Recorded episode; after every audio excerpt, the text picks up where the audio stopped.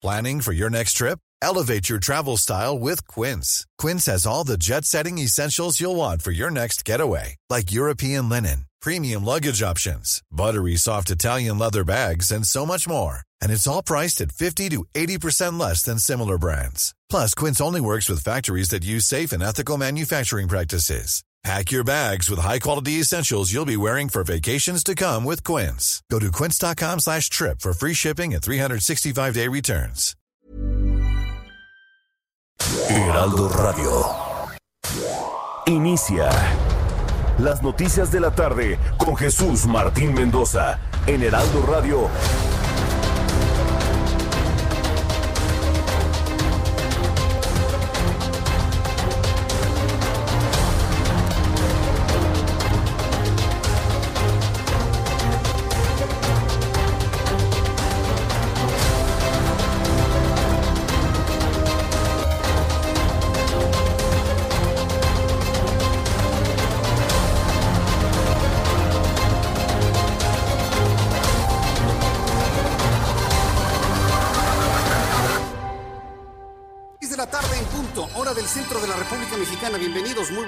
Iniciamos el Heraldo Radio con toda la información importante de este viernes 15 de enero.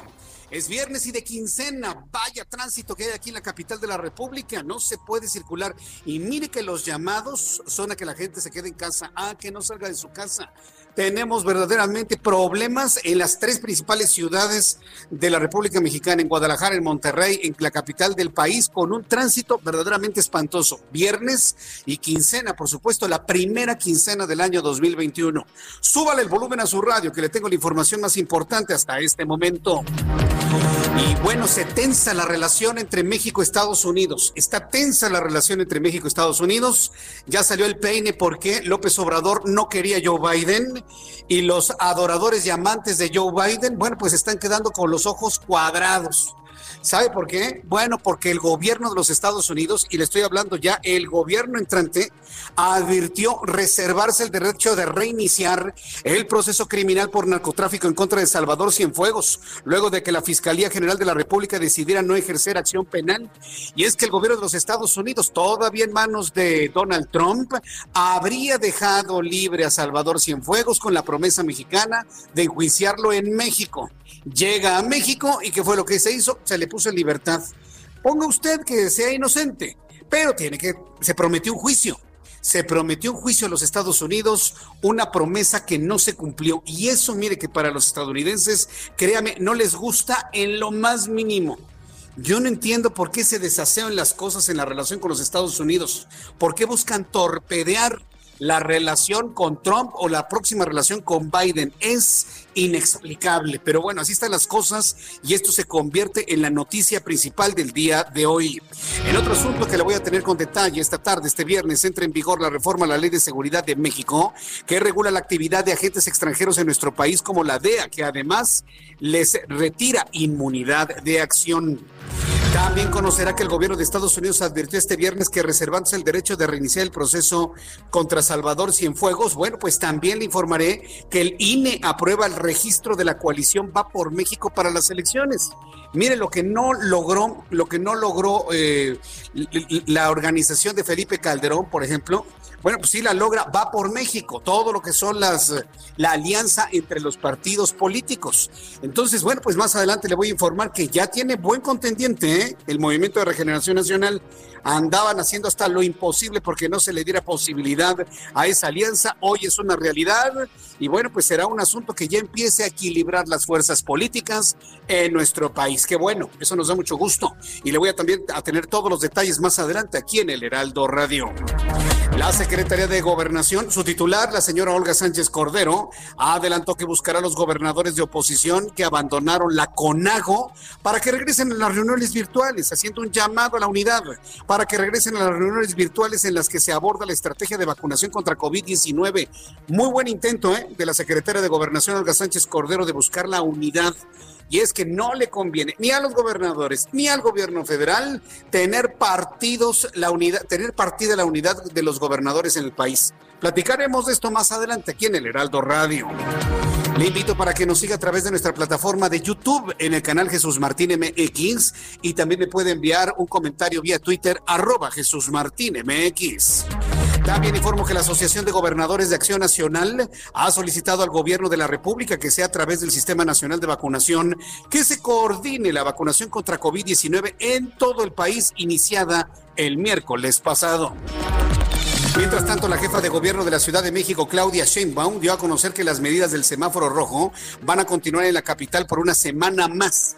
Hoy viernes se le pregunta y lo comenta Claudia Sheinbaum, una semana más de semáforo en rojo.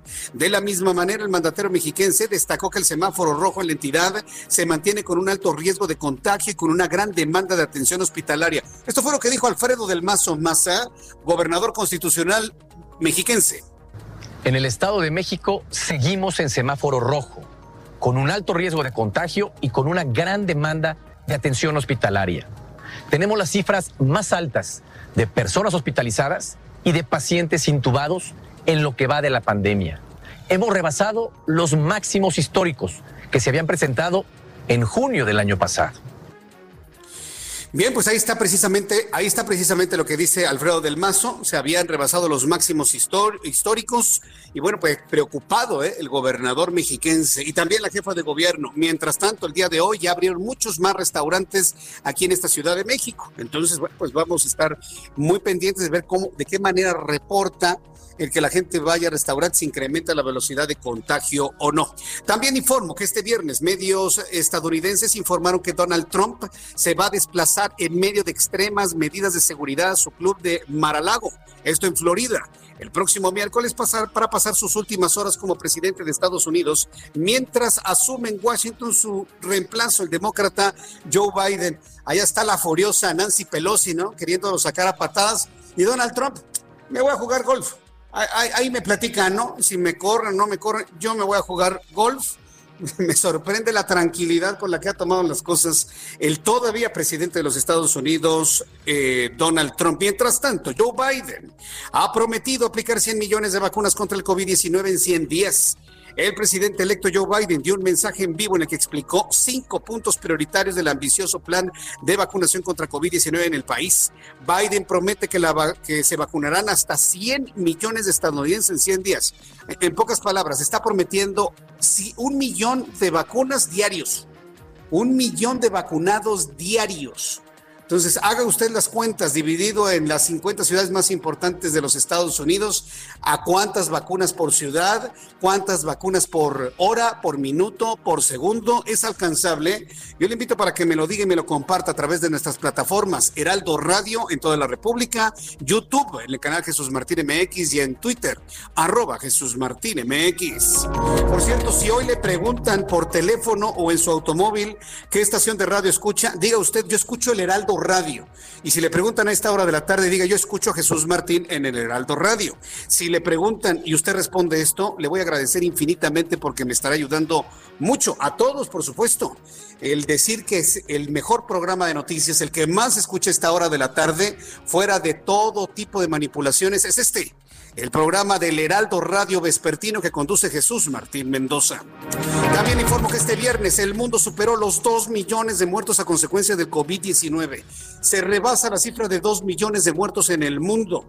En total se han registrado 2 millones 66 fallecimientos en todo el planeta de 93 millones 321 mil 70 casos declarados.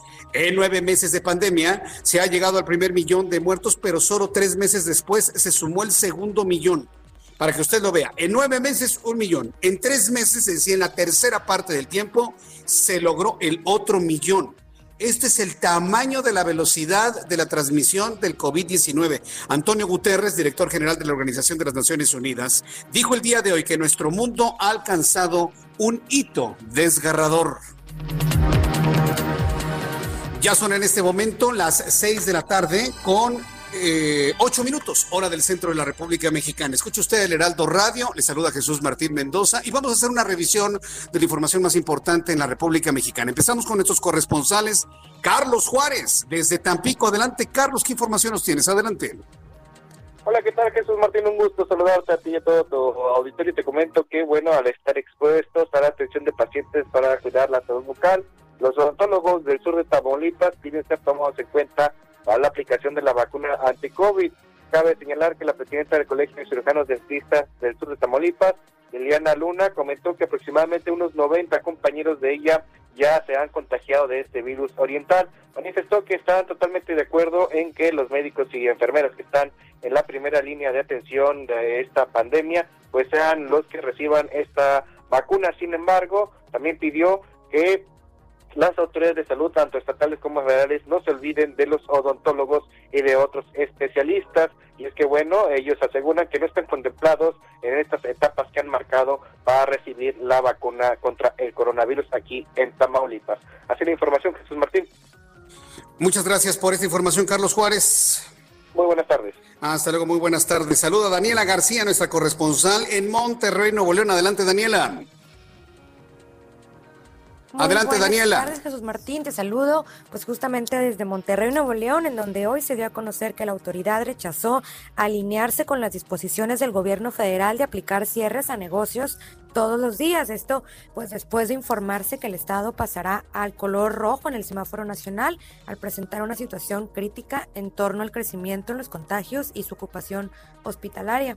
Así pues lo dio a conocer el día de hoy el secretario de Salud del Estado, Manuel de la Oca Vasos, quien dijo que el Estado seguirá con sus propias restricciones, revisando el comportamiento de la contingencia para determinar si más adelante es necesario disminuir aún más con la movilidad. Esto pues después de que se reuniera esta tarde con el doctor López Gatel, en donde discutieron pues eh, la situación que se vive actualmente en Nuevo León y la necesidad de aplicar más restricciones. Sin embargo, pues como lo mencionaba el doctor Manuel de la Oca Vaso, secretario de Salud del Estado de Nuevo León, pues lo descartó al menos por el momento. Aseguró que aunque hay instrucción del gobierno federal de cerrar todo, eh, la autoridad estatal va a seguir con los indicadores de solo cerrar o, mantener cerrados los negocios los días domingo.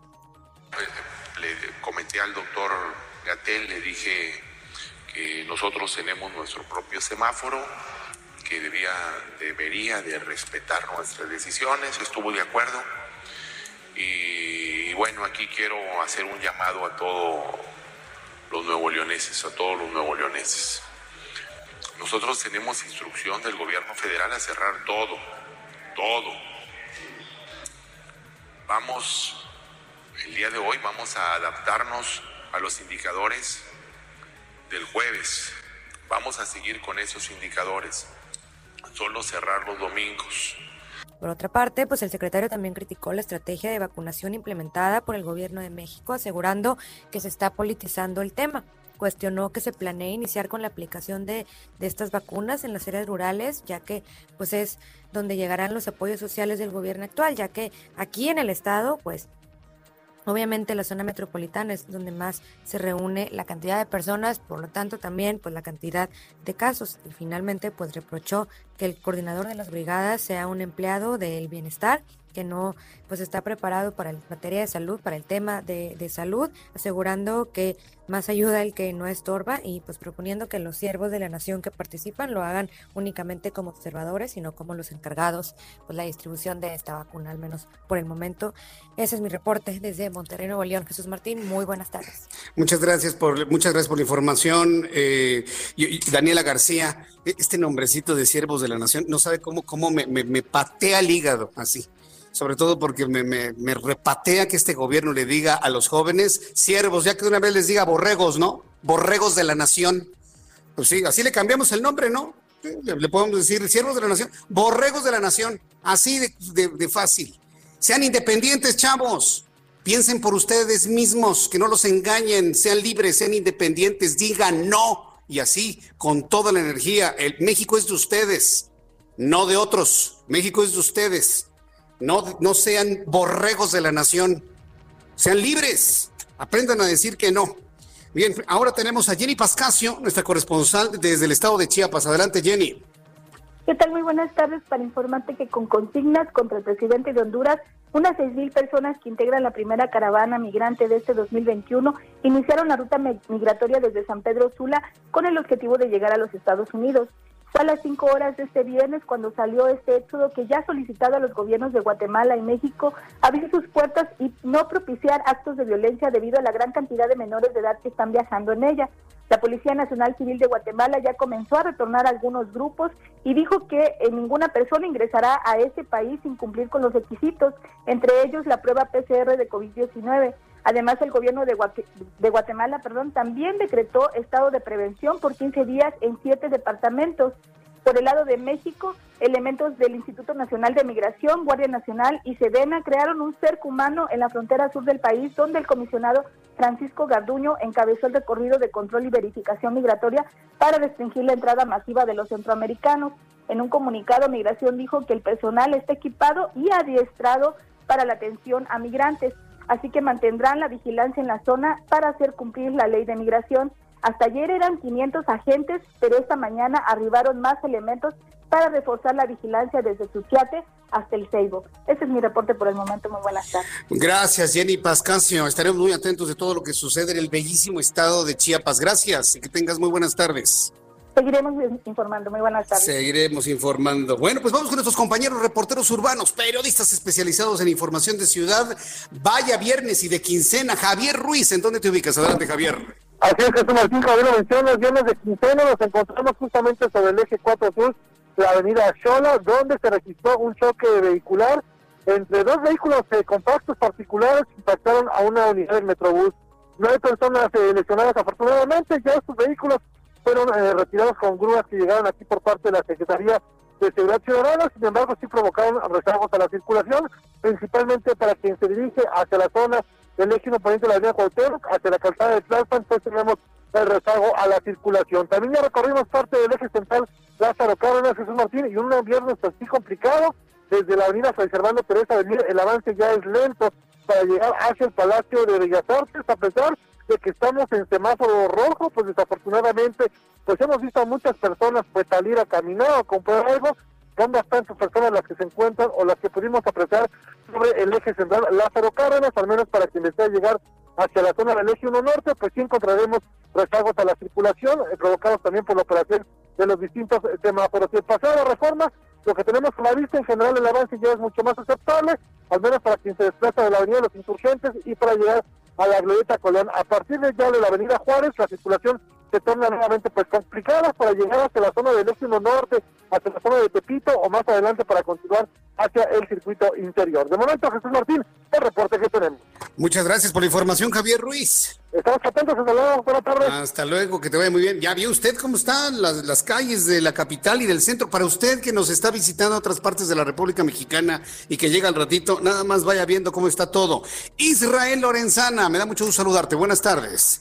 Jesús Martín, el gusto es mío y efectivamente tenemos información para nuestros amigos que se desplazan en la colonia Nápoles. Y es que fíjate que en Filadelfia, al cruce con Nebraska, se registró movilización por parte de los servicios de emergencia a consecuencia de una fuga de gas natural. En ese punto tenemos obras y no se fijaron los trabajadores, le pegaron a un, una tubería de gas natural, lo que por supuesto generó la movilización por parte de los servicios de emergencia. Ya para estos momentos ha sido controlada y bueno, pues ahí hubo nerviosismo por parte de las personas, los vecinos de la zona, los cuales pues por suerte ya fueron apoyados por personal también de protección civil. Para nuestros amigos automovilistas hay que pedirles que manejen con mucha precaución, aunque circulación local está cerrada. Esto por las labores de los eh, paramédicos también de protección civil y los bomberos. A través de la avenida de los insurgentes hemos checado la vialidad y la circulación con asentamientos procedentes de la zona de viaducto y con dirección hacia la glorieta del mismo nombre, principalmente pues en los carriles del lado izquierdo. Hay que utilizar como una buena alternativa la zona del circuito interior, esto para desplazarse al paseo de la reforma. El sentido opuesto, la circulación totalmente aceptable, ligeros asentamientos en los cruces marcados con semáforo, pero nada para abandonar esta importante arteria. Jesús Martín, la información que te tengo. Muchas gracias, Israel Lorenzana. Que tengas buena tarde. Hasta, el ratito, Israel Lorenzana, con más información unos momentos más aquí en el Heraldo Radio. Gerardo Galicia, qué gusto saludarte, bienvenido. El gusto nuestro, Jesús Martín, y saludo desde el oriente de la capital, donde poco a poco comienzan a retirarse equipos de emergencia de la estación del metro Teparcates. Por redes sociales, Jesús Martín se informaba de un incendio en uno de los eh, trenes, justo en esta estación, por supuesto, La reacción por parte de los elementos del heroico cuerpo de bomberos, protección civil y policía fue inmediata. Sin embargo, se trató por fortuna de una falsa alarma. Esta, este incidente ocurrió eh, cerca del mediodía, nos comentaba personal del metro, y se trató únicamente de balatas que se quedaron pegados. Eh, eh, estas balatas provocaron bastante humo, se alertó por algunos minutos todos los usuarios, pero no pasó a mayores, el tren siguió funcionando. Sin embargo, hace escasos minutos, alguien por redes sociales subió esta información por supuesto, se movieron rápidamente los equipos de emergencia, pero confirmamos que no hay absolutamente nada. El metro sigue operando de manera habitual y ya en estos momentos se retiran elementos policíacos y también los elementos del heroico cuerpo de bomberos. Y por lo pronto, Jesús Martín, el reporte. Muchas gracias por esta información, Gerardo Galicia. Hasta luego. Hasta luego, que te vaya muy bien. Muy buenas tardes. Todos nuestros compañeros reporteros urbanos en este viernes complicado, difícil, en muchos lugares del país le están informando por dónde sí, por dónde no debe circular. Cuando nuestro reloj marca las seis de la tarde con 20 minutos, esta manera le he dado un adelanto de lo importante de este día. Vaya viernes de noticias, ¿eh? No se separe un solo minuto de El Heraldo Radio. Y yo le invito para que escuche a mi compañero Abraham Arreola, que como todos los días nos dice lo que sucedía un día como hoy en México, el mundo y la historia. Adelante, Abraham.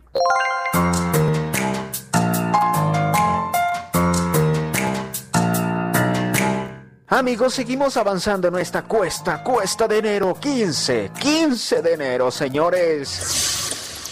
2001. Comienza oficialmente el proyecto de Wikipedia. Este es el nieto de Encarta. Algunos usaron Encarta, ¿se acuerdan de Encarta? También es el hijo del famoso Rincón del Vago. ¿Quién usó el Rincón del Vago? Además, en Cuba es el Día de la Ciencia Cubana. En Venezuela es el Día del Maestro y en Estados Unidos se celebra el Día de Martin Luther King, mientras que en Chile se celebra el Día del Melón con Vino. Mientras tanto en México en 1814 nace Justo Sierra O'Reilly, destacado abogado, escritor y político yucateco. En 1847, Benito Juárez es iniciado en un salón del Senado de la República como aprendiz en la logia Independencia número 2 del rito nacional mexicano, es decir, masón. En 1869 se erige el Estado de Hidalgo por decreto del presidente Benito Juárez. En 1931, en México, se produce un fuerte terremoto. Ocurrió en Oaxaca y fue desastroso. Curiosamente, pudo ser documentado gracias a que el gran cineasta Sergei Eisenstein estaba en México. Estaba filmando la película Viva México. Además, hoy en nuestro país es el Día del Compositor. Amigos, esto fue un día como hoy en la historia. Muchísimas gracias. Cuiden su quincena. Muchas gracias, Abraham Marrero. buena recomendación. Hay que cuidar la quincena y hoy más que nunca el dinero está escaso. Entonces, cuide su quincena, administre bien, no compre cosas inútiles, solamente lo que usted necesita y bueno, pues eh, aquí informándole de lo importante el día de hoy. Vamos a revisar las condiciones meteorológicas para las próximas horas. Da la impresión de que se fue el frío, pero pues no hay que confiarse. ¿eh? Definitivamente no hay que confiarse. Estamos muy atentos de lo que informa el Servicio Meteorológico Nacional, que depende de la Comisión Nacional del Agua. Y bueno, pues va a continuar la condición de intenso frío para el país. El alertamiento que en estos momentos tiene el Servicio Meteorológico Nacional nos habla de una condición, pues sí, nuevamente de frío, prácticamente desde el noreste de la República Mexicana, pasando por el occidente, el centro y hacia el Golfo de México. Esta es la condición que prevalecerá en cuanto a las, eh, la situación del intenso frío. Frente frío número 27, pues ya lo tenemos ya muy cerca de la costa del Golfo de México. Y esta condición, bueno, pues estará provocando evento de norte con vientos enrachados de hasta 90 kilómetros por hora. El alertamiento es de color naranja, que nos informa el Servicio Meteorológico Nacional. Esta noche y madrugada, Frente Frío número 27 recorre el sureste de México y gradualmente la península de Yucatán, generando lluvias puntuales. Lluvias, sí, como usted lo escuchó, muy fuertes en Chiapas, Tabasco y en el sur de Veracruz. Masa de aire frío que acompaña al frente provocará temperaturas muy frías a gélidas sobre el norte y centro del territorio nacional, nieblas en el oriente oriente y sureste del país, así como evento de norte con rachas, como le digo, hasta de 90 kilómetros por hora. Masa de aire polar asociada mantendrá ambiente muy frío y heladas eh, al amanecer prácticamente en todo el país, para que usted lo tome en cuenta. Pronóstico del tiempo para las siguientes ciudades, amigos que nos escuchan, que nos siguen, que nos ven en... Eh, en la ciudad de León, Guanajuato. Temperatura en este momento 22 grados, mínima 7 para mañana, máxima 23. A nuestros amigos que nos ven en Guadalajara, Jalisco, mínima 7, máxima 26. En este momento 22 grados, estará medio nublado. En Monterrey, ya es completamente de noche en este momento, 8 grados la mínima, máxima 21. En este momento 16. Y aquí en la capital del país, el termómetro en este momento está en 19 grados, mínima 9 y la máxima para mañana 21 grados Celsius.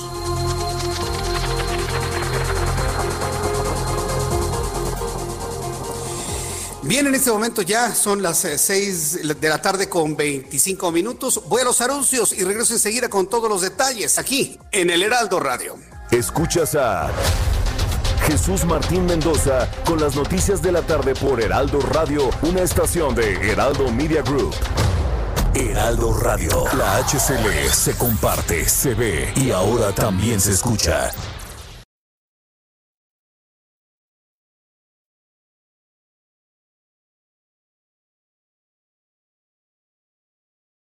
Heraldo Radio, la HCL se comparte, se ve y ahora también se escucha. Escucha las noticias de la tarde con Jesús Martín Mendoza. Regresamos. Muy buenas tardes, amigos. Estamos en el espacio de Jesús Martín Mendoza, muy contentas, y sobre todo porque vamos a hablar de un tratamiento que a muchos les puede ayudar. Y quizá ahorita usted escuche lo que va a platicar Pao Sasso y diga, híjole, ese es mi caso. ¿De qué se trata? ¿Cómo podemos cuidar el cabello, Pau? Buenas tardes.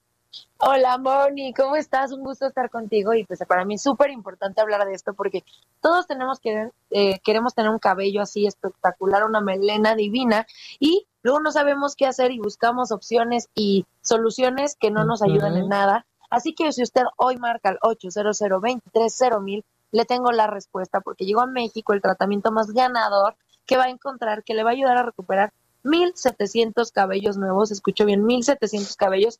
Además de esos 1.700 cabellos, Moni, nuestro cabello va a tener más volumen, más fuerza y ya no se nos va a caer el cabello. A nosotras mujeres con tanta plancha, con tanto tinte y los hombres pues también que sufren de alopecia, pues olvídese de eso porque con este tratamiento va a tener 1.700 cabellos nuevos marcando al 800 23 mil mi Moni y se los vamos a regalar para que en esta nueva normalidad salgan ganadorcísimos con esta cabellera espectacular, porque no solo recuperas cabello, sino también autoestima, seguridad. ¿Sí o no, mi Moni? ¿Tú qué tienes Claro. Claro, claro, eso es indiscutible, hombres y mujeres, y quien diga, ay, no, a mí no me interesa, vamos a ver, vamos a probarlo. Así es que, ¿a dónde tienen que marcar, Pau, qué se llevan? Al 800 mil y se van a llevar este tratamiento donde les aseguramos 1.700 cabellos nuevos en uno solo, se lo lleva completamente gratis, marcando en este momento. Muy bien, pues a marcar 800 mil y llévense este tratamiento. Gracias, Pau. Gracias a ti, mi Moni. Continuamos.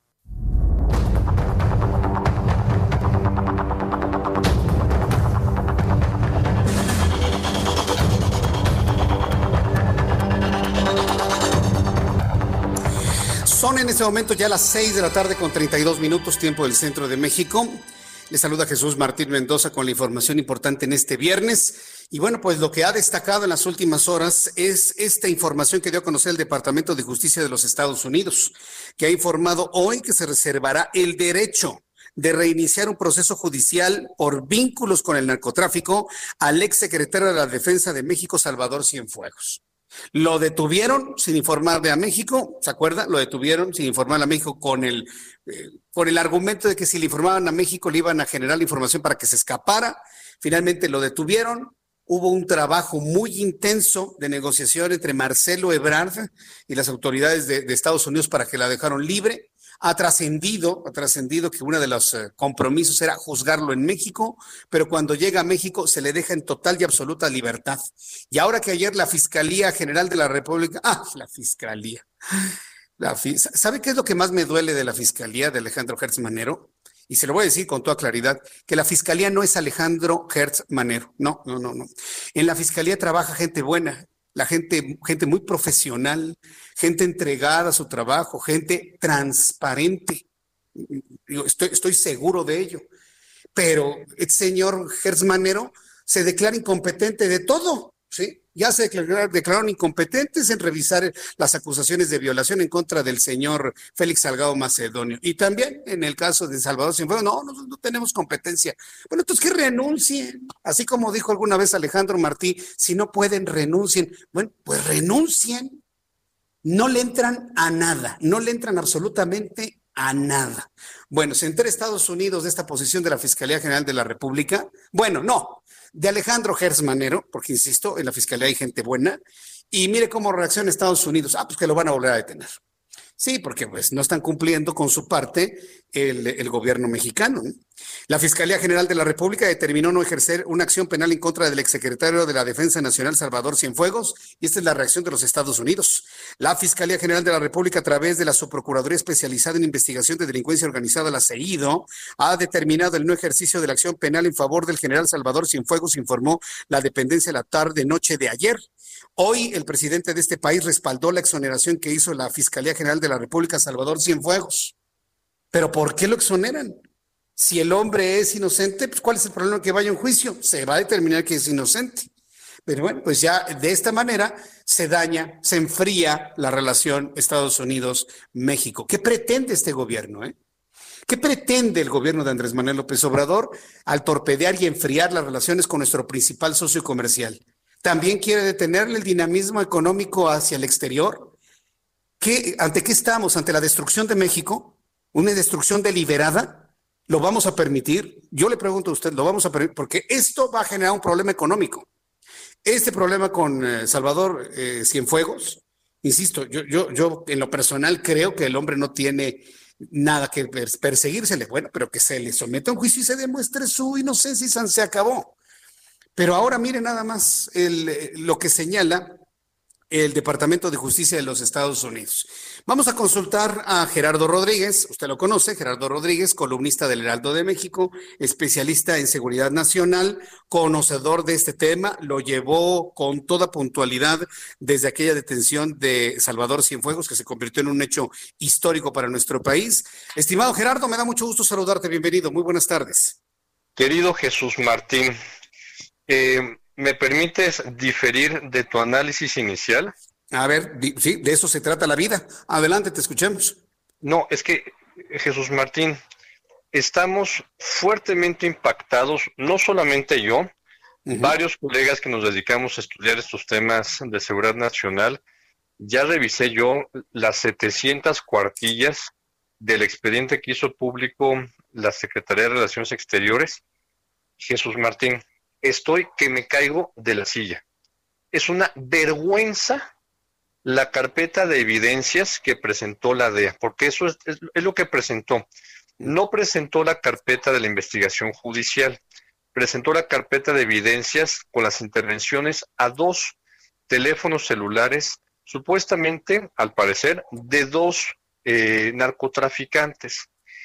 Y en eso, al parecer, uno de estos narcotraficantes eh, quiso pasarse como el secretario de la defensa, poniéndose como en, su nickname en el BlackBerry el nombre de Cepeda, que es el segundo apellido del general Cienfuegos.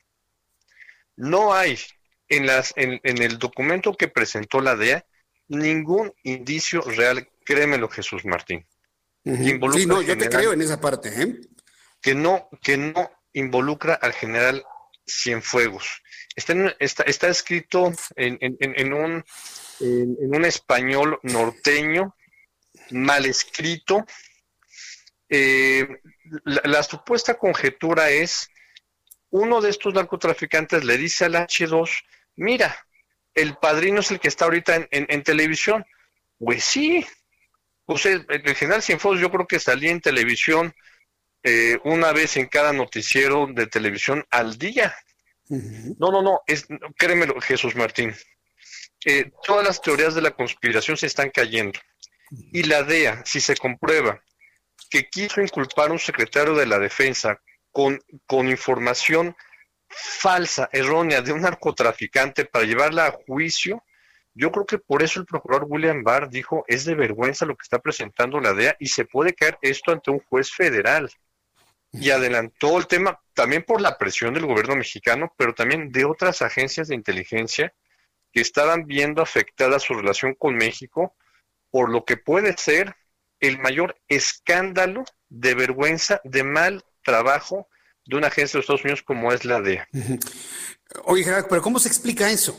Que, haya tal desaseo en una investigación de la DEA. ¿Cómo, se, ¿Cómo, se, explica cuando sabemos que sus investigaciones, su trabajo de inteligencia, pues toda la vida ha sido intachable, Gerardo? Es que, es que, es que yo creo que se ha generado un mito en México sobre el tema de la DEA por parte de algunos periodistas eh, en Estados Unidos, en México. La DEA ha sido experta en filtrar algún tipo de información para generarse apoyo público en México y en Estados Unidos. La DEA al final del día es una institución que necesita recursos para operar, necesita apoyo político del secretario de Justicia de los Estados Unidos para operar, necesita presión política para operar en México, para que tengan armas, para que sean reconocidos como agentes encubiertos con pasaporte diplomático o consular. Entonces, eh, créemelo, estamos probablemente en la antesala de que si se comprueba que la DEA quiso inculpar a un ministro de defensa de un país, y no es México no es cualquier país, México es. el país más importante para, para el futuro de los Estados Unidos en términos de seguridad, haberlo inculpado con, información que no estaban seguros, ¿no? Híjole, en serio, Jesús Martín, estamos en shock muchos miembros de la comunidad y, y, y, Jesús Martín, yo he sido de los pocos, junto con otros colegas, que hemos sido sumamente críticos o eh, eh, ser cautos al momento de decir, esta es la gran investigación de la DEA esto le puede costar en el, en, el, en el, Congreso de Estados Unidos, Jesús Martín, con esto termino, eh, inclusive una, una intervención institucional para que desaparezca la DEA o sea reformada. A ese nivel te lo digo. Ahora, eh, eh, si, un, si el gobierno de México conoció de ese desaseo en la investigación de la DEA, ¿por qué no se planteó así desde un principio? Eh, por principio de cuenta, porque ahora el Departamento de Justicia reacciona a lo que informó la Fiscalía General de la República. Entonces, da, la impresión de que, bueno, al reaccionar la Fiscalía General de la República, pues eh, eh, el Departamento de Justicia de los Estados Unidos dice, bueno, yo me reservo mi derecho de volver a intervenir en tu país y detener a este presunto narcotraficante. Queda la impresión de eso. Y aquí el asunto es, es, una papa caliente que le va, le va a caer, o ya le cayó a, Joe Biden. Tomando en cuenta eso, ¿tú qué, piensas que va a suceder a partir del 20 de enero con este asunto? Yo creo que el, nuevo secretario de Justicia de los Estados Unidos, el nuevo procurador, que es un que es un personaje intachable que fue propuesto por Obama para que fueras miembro de la Suprema Corte de Justicia, tendrá que revisar este caso. Y, y el embajador el nuevo embajador de México en Washington, Esteban Moctezuma, tendrá que ir con él y decirle, no es posible que este sea el trabajo que hace la DEA. Están, están invirtiendo millones de dólares en investigaciones de estas. Ahora, Jesús Martín, hay otras investigaciones que fueron espectaculares. Por ejemplo, la información satelital que le ofrecieron al gobierno de México para capturar al Chapo Guzmán, ¿no? Eso es invaluable a la secretaria Mariana le dijeron, aquí está el Chapo Guzmán en Culiacán y aquí está el Chapo Guzmán en Mazatlán. Y a partir de eso es que se pudo capturar a este individuo. Entonces, em, me parece que, Estados Unidos también tiene que ser, eh, reconsiderar y aceptar que esta investigación no estuvo bien hecha y que, y que comprometió la DEA toda la relación bilateral Jesús Martín, estamos en el peor momento de, la relación en materia de seguridad y política entre los dos países por este tema. Yo lo, vi, yo lo vivo todos los días al, platicar, al comentar, al invitar, al estar en conferencias con colegas de seguridad, de defensa de los dos países. Hay desconfianza mutua como yo no lo había percibido. Sí, sí, sí. una desconfianza que se genera pues en tiempos de Donald Trump o ya con los que están llegando, este Gerardo. Con los de Donald Trump. Con los de Donald Trump. hay, hay esperanza de que con la nueva, la nueva administración de Joe Biden se pueda recomponer la relación. Mm, pues esperemos, porque tenemos comprometidos más del 80% de nuestro intercambio comercial con los Estados Unidos y sería terrible un enfriamiento que contaminara la relación comercial por este asunto, por una investigación desaseada y también por una forma de, reaccionar del gobierno de México sin informar precisamente de ese desaseo, este Gerardo. Sí, no, a ver, eh, en, ese sentido estoy completamente de acuerdo. Eh, yo no quisiera que hubiera una eh, consecuencias negativas contra acciones comerciales para México. Por ahí nos pueden pegar. Pero la verdad es que Estados Unidos tiene que informar qué hizo al respecto de esta investigación, porque sí afectó Jesús Martín. No sabes qué nivel de desconfianza hay. Los funcionarios de la Embajada de Estados Unidos no están aceptando ir a foros académicos que organizamos las universidades para hablar abiertamente de estos temas.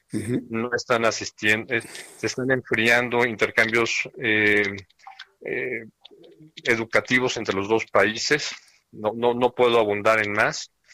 Ya hay un tema que dijo Landó, Jesús Martín. El gobierno de México no aceptó aparatos de para prevenir el ingreso de armas a nuestro país.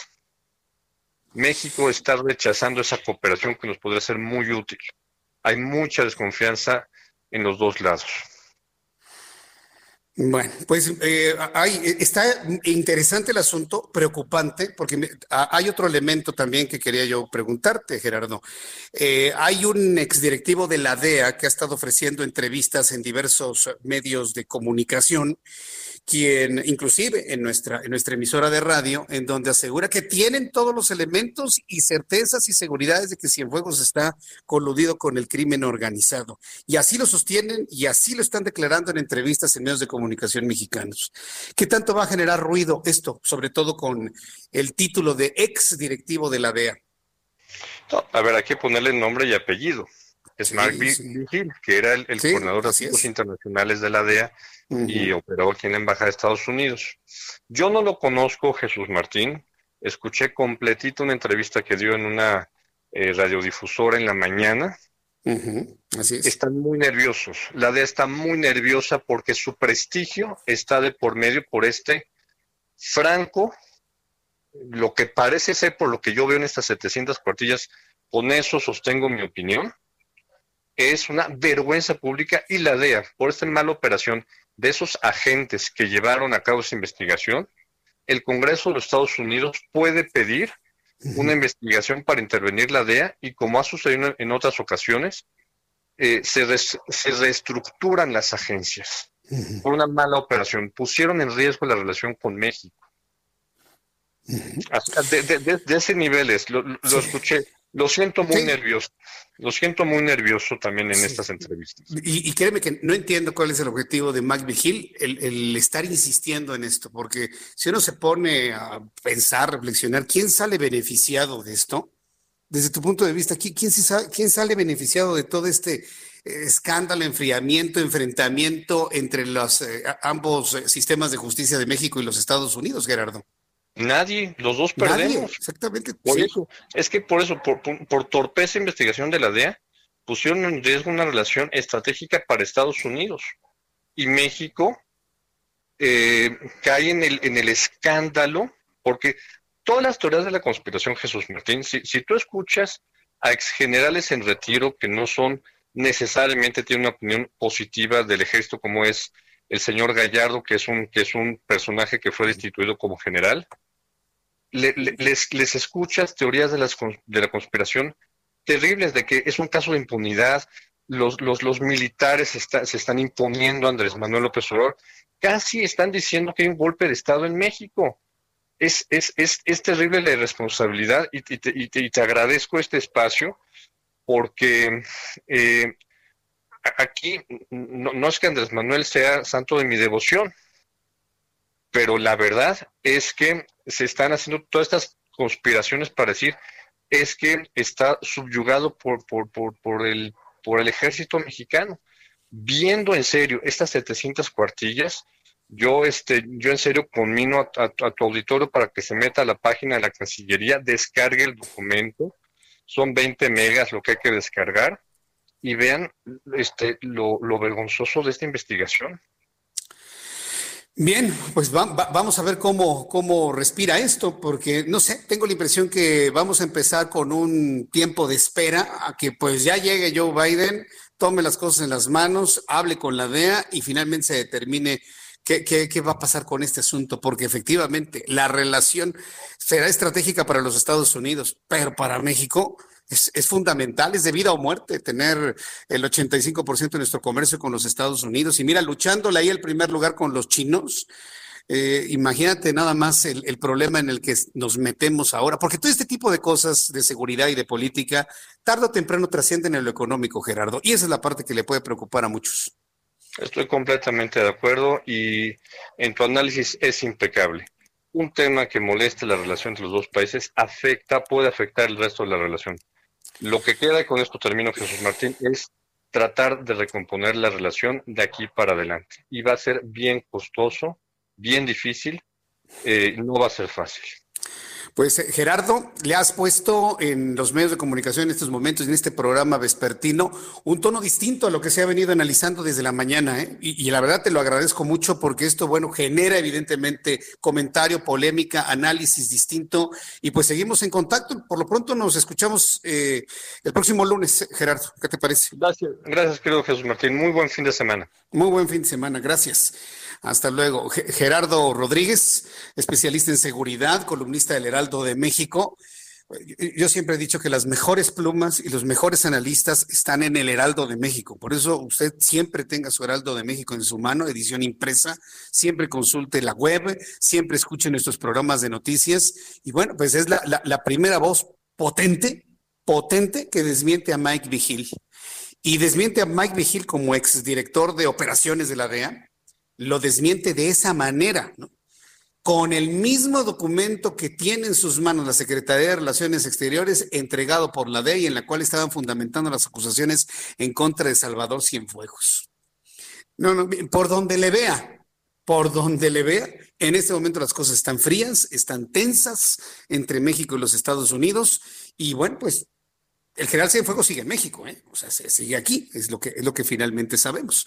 Y bueno, pues toda la novedad sobre ello se lo estaré informando en los próximos eh, minutos, bueno, en las próximas horas, en los próximos días, aquí en el Heraldo Radio. Son en este momento ya, como le decía, las siete con, las seis con cincuenta y uno, las seis con cincuenta y uno hora del centro de la República Mexicana. Le invito para que me dé sus comentarios a través de mi cuenta de Twitter, arroba Jesús Martín MX. Eh, también le informo, bueno, pues con relación a esto y para redondearlo, que la Secretaría de Relaciones Exteriores hizo público a través de Twitter la información que el Departamento de Justicia de Estados Unidos tenía sobre el caso del general Cienfuegos. Se trata de este documento que nos habló precisamente Gerardo Rodríguez.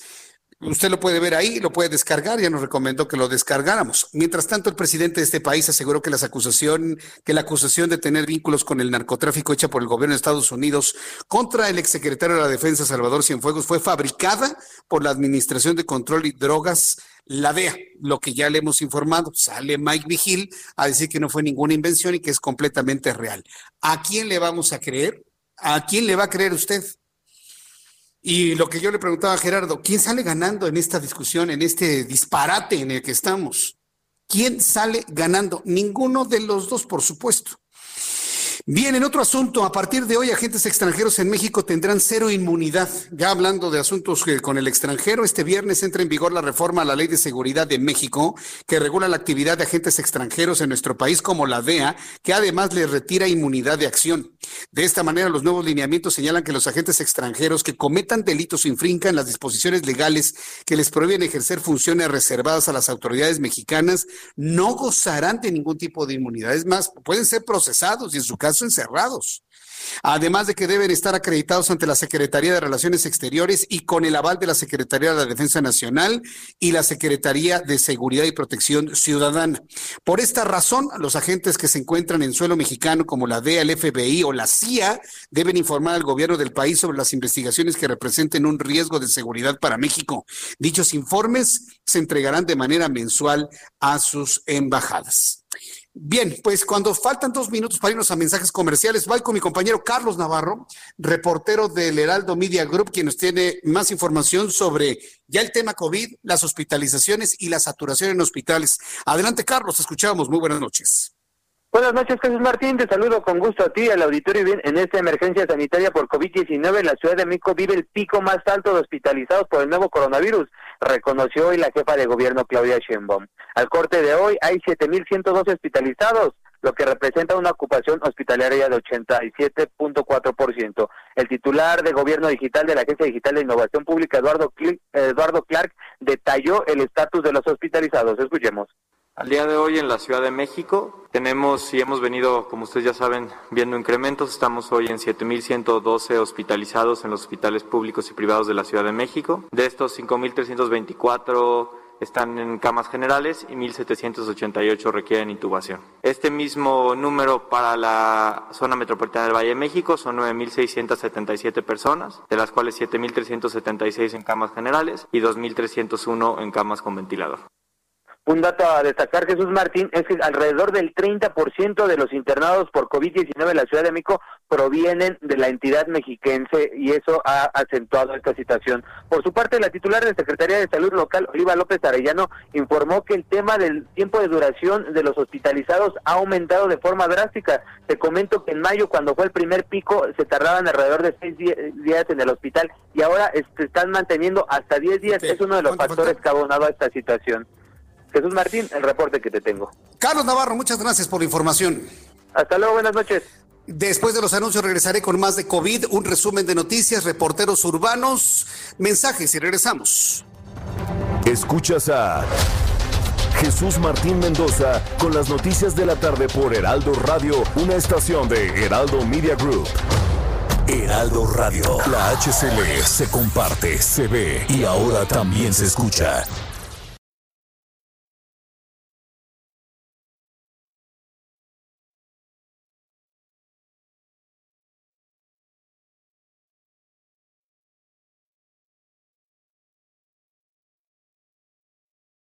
Heraldo Radio. La HCL se comparte, se ve y ahora también se escucha.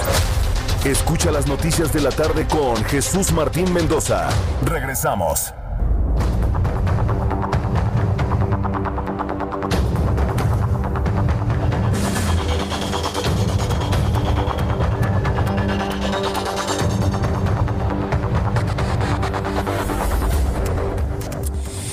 Las 7 en punto, las 19 horas en punto hora del centro de la República Mexicana. Le presento un resumen con las noticias más importantes aquí en el Heraldo Radio.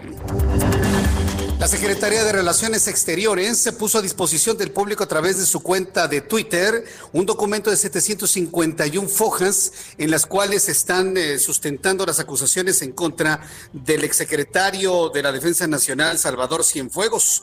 A decir de Gerardo Rodríguez, nuestro analista y especialista en temas de seguridad nacional, son fabricaciones hechas por la DEA en una investigación completamente desaseada.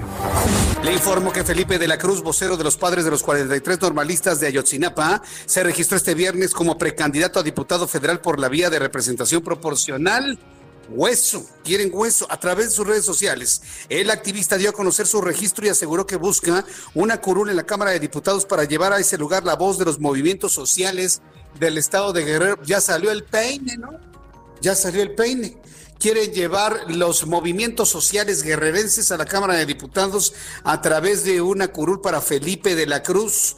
Más adelante le voy a tener detalles de esto. Además, los empresarios no buscan privilegios, sino lograr una reactivación económica y trabajar en unidad con el gobierno. Así lo afirmó el presidente del Consejo Coordinador Empresarial, Carlos Salazar, al reunirse con la secretaria de Economía, Tatiana Cloutier, en el marco de su participación en el Consejo Nacional de ese organismo.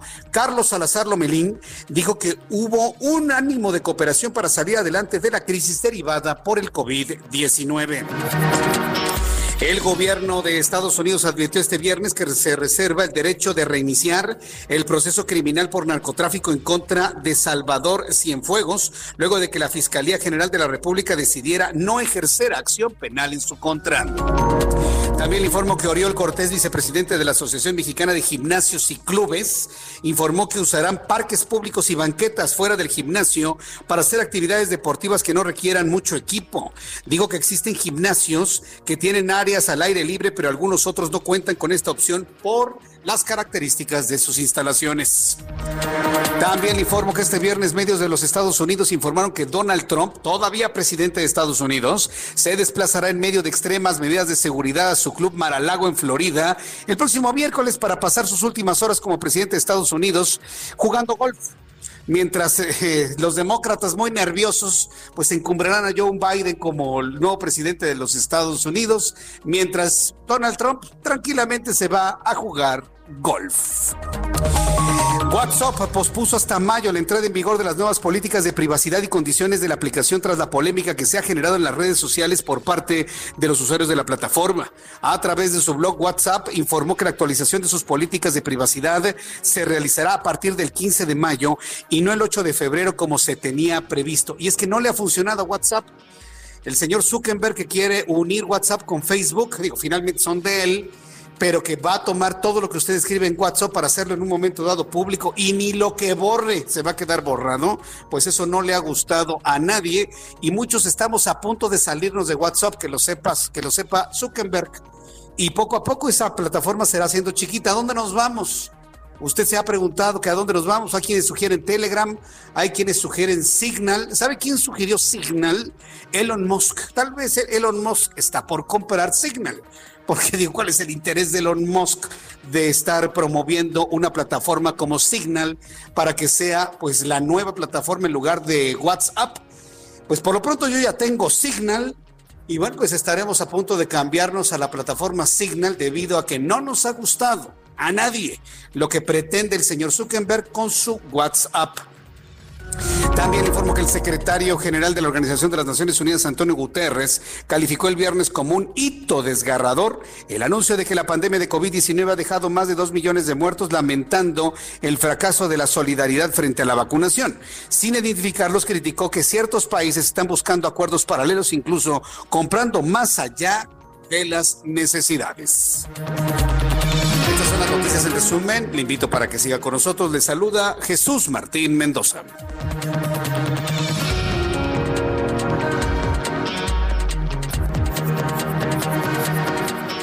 Ya son las 7.05, las 19 horas con 5 minutos, hora del centro de la República Mexicana. Escuche usted el Heraldo Radio. Yo soy Jesús Martín Mendoza y le acompaño con todas las noticias a esta hora de la noche, como todos los días. Saludo a mi compañero Javier Ruiz, que nos tiene información de Ciudad. Adelante, Javier. Gracias, Jesús Martín. Buenas noches. Hace unos momentos recorrimos la avenida de los insurgentes, bastante complicado a partir de la calle de Sonora, esto en dirección hacia el eje 3 sur, la avenida Baja California, incluso para continuar al viaducto o el World Trade Center, la circulación bastante complicada. El sentido opuesto también con rezagos llegando a la avenida Chapultepec y más adelante en dirección hacia el paseo de la Reforma. En lo que corresponde al eje 3 sur, la avenida Baja California, también con asentamientos principalmente provocados por la operación de semáforos a partir de la avenida Monterrey y esto en dirección hacia Insurgentes o más adelante para continuar a la avenida Nuevo León y finalmente la avenida Patriotismo camina con avance complicado y lento desde Puente La Morena para cruzar el viaducto Miguel Alemán y más adelante para llegar al entronque con la avenida Benjamín Franklin. De momento, Jesús Martín, el reporte que tenemos. Muchas gracias por esta información, Javier Ruiz. Estamos atentos, buenas noches. Hasta luego, buenas noches. Israel Lorenzana, ¿en dónde te ubicas? Adelante, Israel. Jesús Martín, muchísimas gracias. Estamos ubicados aquí en el perímetro de la raza. Hemos recorrido parte de la Avenida de los Insurgentes Jesús Martín y hemos encontrado asentamientos para quien viene precisamente del Paseo de la Reforma, a la altura de Buenavista también. Aquí tenemos un constante cruce de peatones, se incorporan hacia la estación del Metrobús y finalmente aquí en la zona de la raza la misma situación, carga vehicular con dirección hacia la zona de Indios Verdes. Hay que, por supuesto, utilizar como alternativa la calzada de Guadalupe o también, aunque distante, la avenida Ingeniero Eduardo Molina o, por supuesto, Congreso de la Unión hasta la zona de Martín Carrera. Esto ya es la alcaldía Gustavo A. Madero. El sentido opuesto a través de insurgentes, sin ningún problema, a muy buena velocidad los vehículos que van con dirección hacia la zona de la Ribera de San Cosme. Jesús Martín, La información que te tengo. Muchas gracias, Israel Lorenzana. Hasta luego. Hasta luego, que te vaya muy bien. Gerardo Galicia, qué gusto saludarte nuevamente. Buenas noches. El gusto es nuestro, Jesús Martín, y tenemos un aviso a tiempo para nuestros amigos que planeaban utilizar el viaducto. Lo van a encontrar completamente detenido. Tenemos obras justo llegando a su entronque con la calzada de Ignacio Zaragoza, y eso está complicando mucho la vialidad. Prácticamente, Jesús Martín, de cinco carriles que tiene el viaducto a esa altura, tenemos dos habilitados para poder llegar a Zaragoza, y esto eh, está prácticamente reventando la circulación y provocando un avance completamente a vuelta de rueda desde el circuito bicentenario en su tramo Río Churubusco. Además hay que recordar que a esta altura también hay obras, el avance es verdaderamente difícil de preferencia. Se dirigen a la zona oriente de la capital, háganlo por el eje 4 sur. Y por lo pronto, el reporte. Muchas gracias por esta información, Gerardo. Hasta luego. Hasta luego, que te vaya muy bien. Nuestro compañero Gerardo Galicia con esta información y todos nuestros compañeros están eh, atentos de todo lo que sucede en, eh, en, materia de tránsito aquí en la capital de la República y también muy atentos de los asuntos urbanos en otras partes del país. Por ejemplo, nos vamos directamente hasta Guadalajara, Jalisco. Fíjese que allá en Guadalajara, eh, todo el país evidentemente está sufriendo los embates del COVID-19 y una paralización económica. Eso lo sabemos todos y lo estamos sufriendo todos absolutamente. Pero a mí lo que me llama poderosamente la atención y me da mucho gusto que este tipo de cosas ocurran es el esfuerzo de muchas plataformas eh, de negocio que de alguna manera pues insisten en salir adelante con, con el ofrecimiento de, de oportunidades de trabajo y de negocio. Y me refiero precisamente a lo que va a suceder del 19 al 22 de enero en la Expo Guadalajara. En la Expo Guadalajara se va a realizar Intermoda 74. Y para hablar sobre esto, sí, sobre todo en, estos tiempos, créanme que no es algo algo sencillo, requiere un gran esfuerzo. Tengo comunicación con Mario Flores, quien es presidente de Intermoda, a quien yo le agradezco estos minutos de contacto con el auditorio del Heraldo Radio. Estimado Mario Flores, bienvenido, gusto en saludarle. Eh, Jesús Martín, muy buenas tardes y gracias por el espacio. Muchas gracias por tomar la comunicación el día de hoy. Pues es de valientes, ¿eh? Entrarle a un tema de, convocar expositores, de convocar a, unidades de negocio para poder de alguna manera promover lo que es eh, la industria de la moda. A ver, coméntenos cómo se va a llevar a cabo esta, eh, esta presentación de Intermoda en la Expo Guadalajara en esta ocasión. ¿Cómo lo van a hacer? Mira, el primer comentario es que Intermoda tiene 37 años de, realizarse. Esta es la edición número 74. Tenemos nosotros dos ediciones por año. El año pasado eh, eh, hicimos el evento en el mes de septiembre, ya en tiempos de, de COVID, de, la pandemia. Y yo quiero decirte y comunicarle al auditorio que nosotros tomamos la decisión de hacer el evento por dos factores. Uno, porque Expo Guadalajara es un recinto para poder hacer negocios de manera segura y, otro es por la cuestión de que se cumplen con toda la parte de los protocolos para brindarle seguridad a todos nuestros visitantes. Entonces, esos factores pues fueron los que eh, por los cuales se tomó la decisión de que nosotros deberíamos de continuar con la reactivación económica del sector de la moda.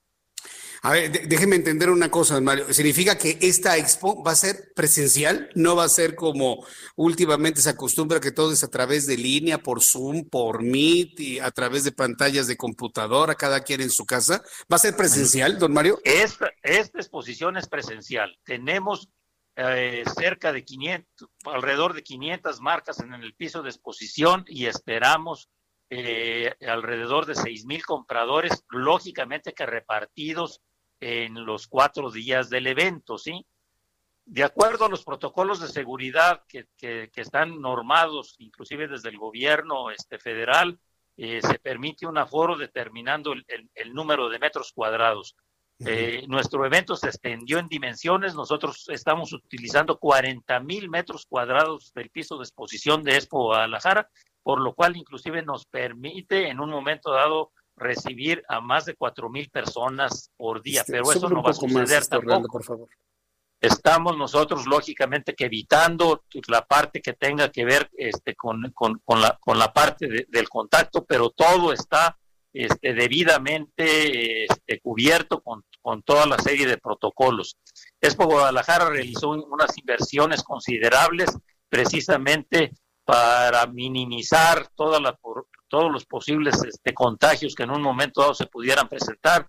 Todos nuestros expositores eh, se, se, hacen procesos de sanitización, este, no puede ingresar nadie al recinto si no está debidamente sanitizado.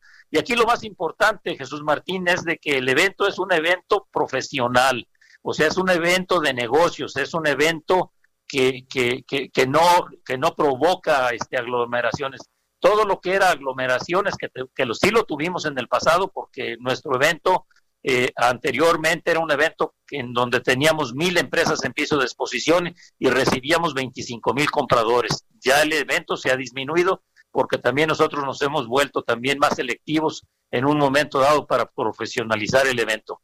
Otra de las, otra de las circunstancias son también que el evento sí se ha, sí se ha transformado también en las cuestiones digitales.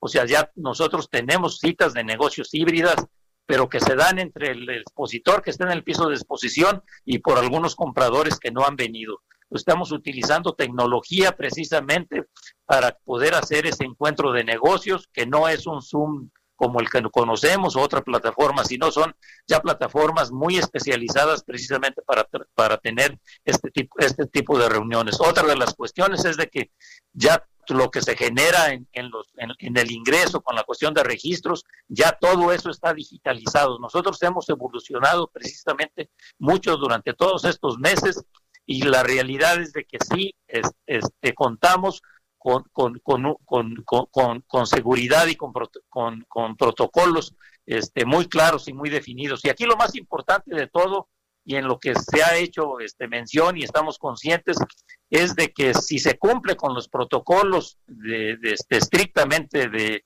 de, seguridad, digo, de, de, sanidad, este, se minimizan definitivamente los riesgos. Yo quiero decirte que en el evento de, septiembre no hubo ningún, ningún contagio, ¿sí? Y recibimos en el mes de septiembre 8 mil visitantes. Entonces, eso es lo que en un momento dado nosotros le podemos compartir precisamente a tu auditorio y a todas las personas interesadas, ya este, o aquellas que no han que no han este, tomado su decisión, que pueden venir. Los hoteles en Guadalajara están preparados precisamente para recibir a toda la parte de nuestros visitantes y pues ofrecerles que, que la actividad económica, estamos comprometidos nosotros con el sector de la moda para continuar su reactivación. Bien, pues eh, vamos a estar muy atentos de cómo se realiza esto. Hay muchas personas que me han expresado que están sorprendidas de un evento presencial, sobre todo por la situación que estamos viviendo. Pero bueno, usted ya nos ha explicado finalmente cómo han tenido cuidado para hacer este tipo de, de actividades. ¿Cuántos expositores van a, se van a presentar en la Expo Guadalajara? Tenemos 400 expositores. 400 expositores. ¿Hasta cuántas eh, personas van a visitar esta expo en cuanto a lo que se estima? Nosotros consideramos que están eh, alrededor de 6 mil visitantes, somos los que vamos a recibir. 6 mil visitantes del 19 al 22 de enero, ¿verdad? Así es, Jesús Martín. Pues les deseo muchísimo éxito. ¿A dónde se pueden inscribir las personas? ¿Pueden conocer más de esta Intermoda? En www.intermoda.com.mx, ahí está toda la información intermoda.com.mx. Pues les deseo mucho éxito y una vez que concluya Intermoda, nos volvemos a comunicar para que nos platique cómo les fue. ¿Qué les parece, don Mario? Claro que sí, cómo no, Jesús Martín. Estamos atentos. Me dio mucho gusto saludarlo, don Mario Flores. Que le vaya muy Igual, bien. Igualmente, y gracias por todas sus atenciones. Que le vaya muy bien, hasta pronto. Es Mario Flores, presidente de Intermoda. Van a ser Intermoda en este año 2021 en la Expo Guadalajara de manera presencial. Para nuestros amigos que nos escuchan en Guadalajara a través del 100.3 de FM. Bueno, pues yo les invito para que me platiquen, me comenten a través de Twitter, arroba Jesús Martín MX, o a través del canal YouTube, Jesús Martín MX, que me digan y me comenten ustedes qué es lo que piensan, qué opinan. Van a ir a la Intermoda. Finalmente se busca reactivar la actividad económica en la industria de la moda, en la industria del vestido. Y bueno, pues Guadalajara se va a convertir en un puntal para hacer esto. Ya lo platicaremos y le invito para que me dé usted su opinión a través de YouTube en el canal Jesús Martín Mendoza.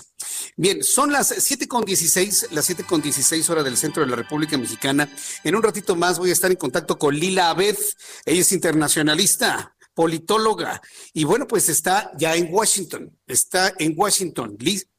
¿Ya la tenemos? ¿Ya tenemos contacto? Ah, precisamente ya tenemos contacto hasta la ciudad de Washington con Lila Bed. Estimada Lila, qué gusto saludarte. Bienvenida, buenas noches. ¿Qué tal Washington el día de hoy, en esta noche? Jesús, muy buenas noches. Pues fíjate que he estado aquí recorriendo todas las ciudades de la mañana, estuve en el Capitolio esta tarde y pues ya hay un despliegue mayor de efectivos de la Guardia Nacional, ya son 25 mil desplegados aquí en toda la capital de Estados Unidos, se ven en casi todas las avenidas principales que ya se encuentran también cerradas, reforzado por la presencia de la policía del Distrito de Columbia. Entonces, lo que debería de ser un momento de celebración y de festejo se ha convertido en un momento pues muy pesado, este, muy, muy difícil aquí el tema de la seguridad en cuanto a, la capital. Entonces, todo obviamente en la antesala de la inauguración presidencial del próximo miércoles 20 de enero. Eh, ahora, Lila, he, visto inclusive algunas fotografías de tus redes sociales que has estado recorriendo la ciudad de Washington. ¿qué, te, ¿Qué te mueve o qué te provoca el ver más efectivos de la Guardia Nacional en los entornos del Capitolio, 25 mil, que efectivos en Irak? y en otras partes del mundo, los Estados Unidos. Es lo que han analizado muchos periodistas estadounidenses. ¿Tú cómo ves esto? 25 mil en el Capitolio, ¿qué mensaje te envían? No tiene precedentes, Jesús. he tenido el privilegio de cubrir varias eh, elecciones presidenciales. He vivido, trabajado, estudiado en Washington, D.C. y jamás había visto yo eh, tanta seguridad para un evento como este. Eh, evidentemente, de todo porque tienen pues amenaza de protestas armadas por información que obtuvo la FBI, no solamente en la capital, sino en los 50 estados. Entonces, pues es obviamente las medidas preventivas que están tomando, pero la presencia de las guardias nacionales en, en cada cruce de las avenidas, están haciendo filtros, pidiendo identificaciones a la gente si se están acercando al Capitolio. Eh, yo agarré un Uber para llegar al Capitolio, pero me tuve que bajar porque no te dejaban pasar y luego caminar y agarré un scooter y luego una bici. Es decir, te digo todo esto porque está muy clausurado todo el, el Capitolio, está muy difícil de transitar la capital y bueno, pues no tiene precedente. En realidad parece una zona de guerra, parece como si estuviéramos en Irak o estuviéramos en Afganistán y desafortunadamente no, estamos aquí en la capital política del mundo y parece una zona de guerra, Jesús.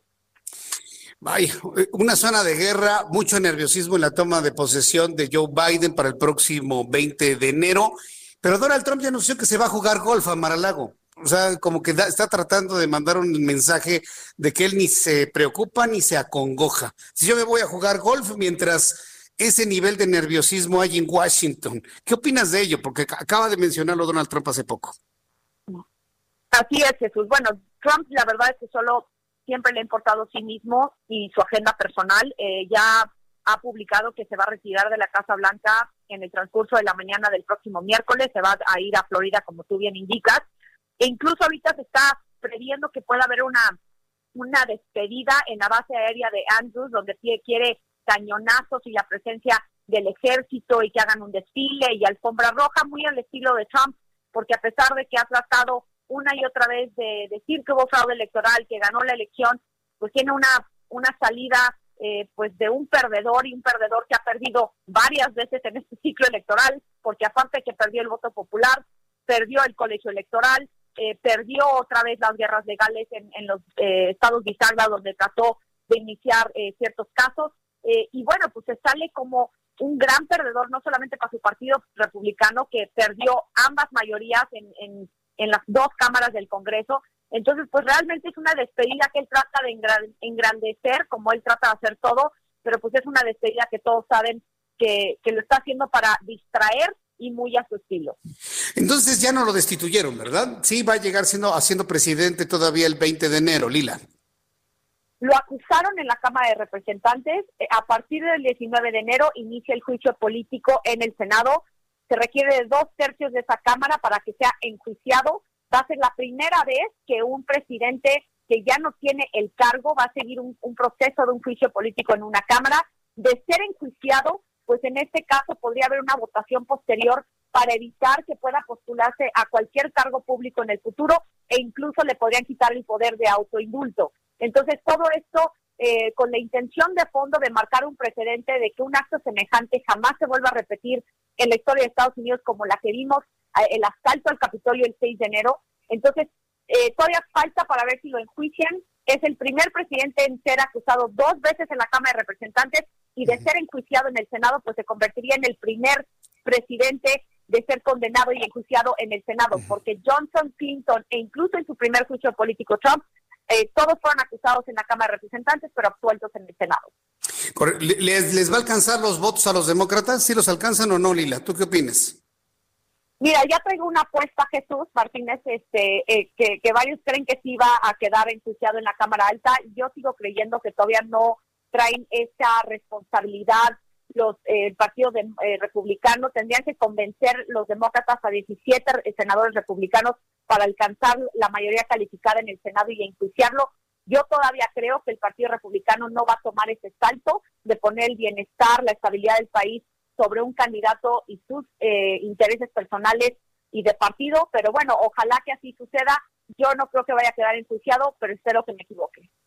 Pues sí, sí, yo, yo, yo también, bueno, eh, mira, tú eres la experta, tú finalmente sabes cómo están los equilibrios políticos allá. Si tú estás viendo que no, pues yo creo que probablemente no, aunque eso no nos guste a muchos, pero pues finalmente yo sí creo que va a llegar al 20 de enero normalito y que pues la presencia de Joe Biden en, el, en la presidencia va a opacar ya mucho lo que suceda con Trump después. ¿Tú no lo crees?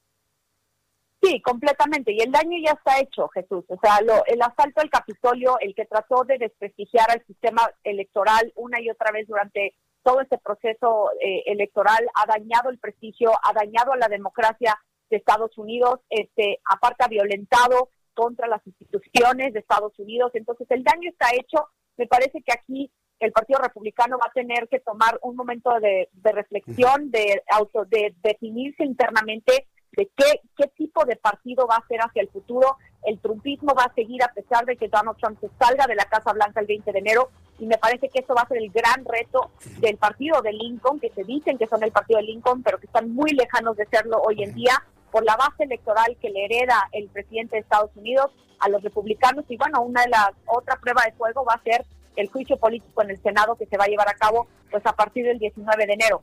Pero como tú, bueno, yo no creo que quede enjuiciado, no, no sé qué tú opines, Jesús, pero esa es mi opinión. Yo, bueno, pues mira, dame la oportunidad de que platiquemos el lunes y el martes de la semana que entra, el miércoles también, por favor, para ir llevando un seguimiento desde la ciudad de Washington. Lila B, te agradezco mucho este análisis y que tengas muy buen fin de semana allá en Washington. Jesús, al contrario, muchas gracias siempre por el espacio, la invitación y cuenta con ello. Gracias, Lila. Buenas Gracias. noches. Mensajes. Escuchas a Jesús Martín Mendoza con las noticias de la tarde por Heraldo Radio, una estación de Heraldo Media Group. Heraldo Radio, la HCL se comparte, se ve y ahora también se escucha.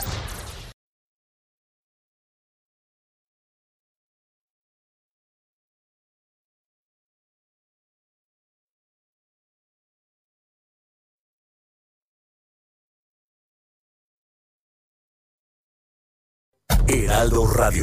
La HCL se comparte, se ve y ahora también se escucha. Escucha las noticias de la tarde con Jesús Martín Mendoza. Regresamos.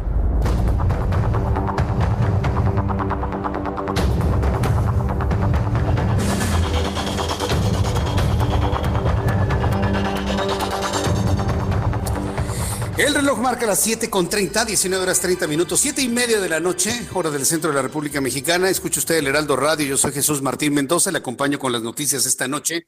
Como todos los días, tengo datos de COVID-19 que ha dado a conocer la Secretaría de Salud.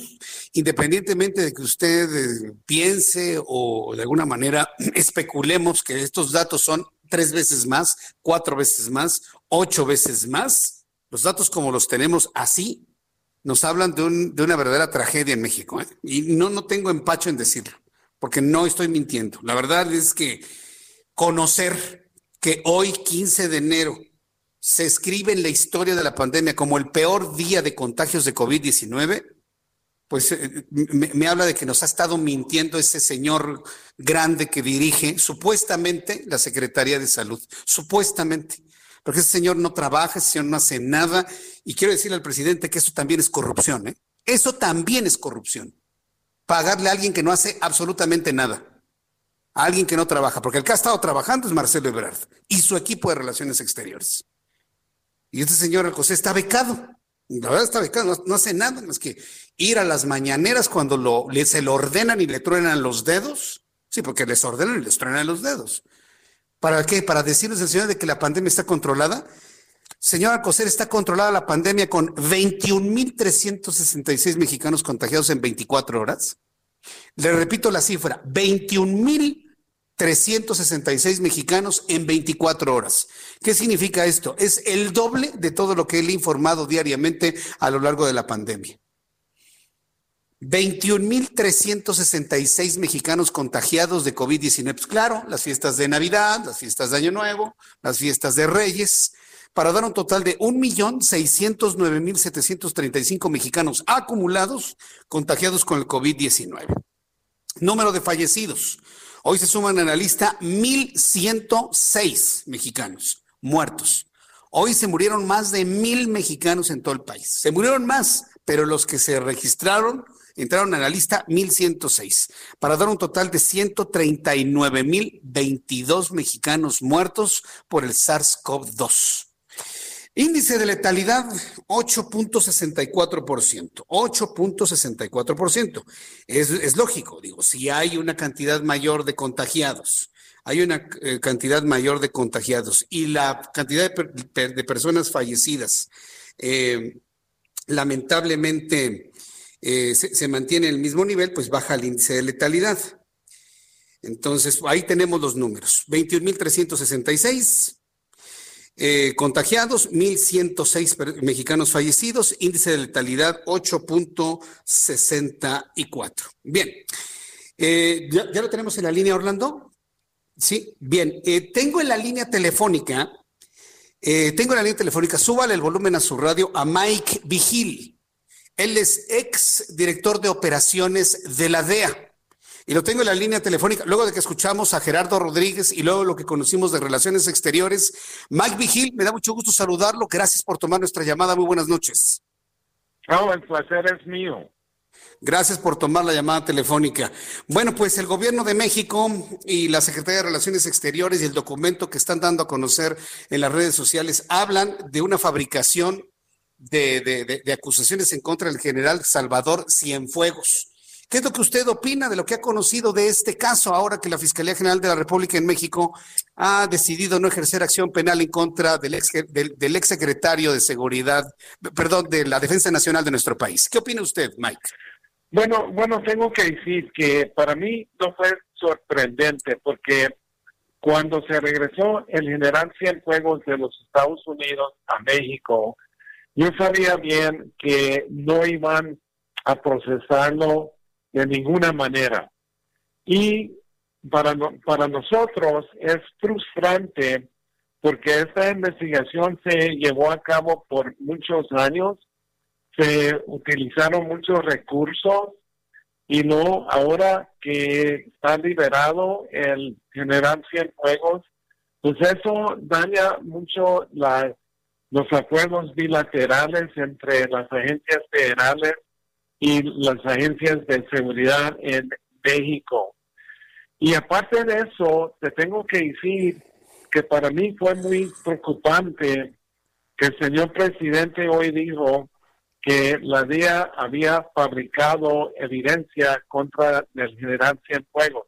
Eso no es cierto y ese comentario es muy, muy peligroso porque viene del mandatario de México diciendo que nosotros hicimos actas criminales. Nosotros no vamos a arriesgar nuestra carrera para, para hacer un caso contra de Cienfuegos.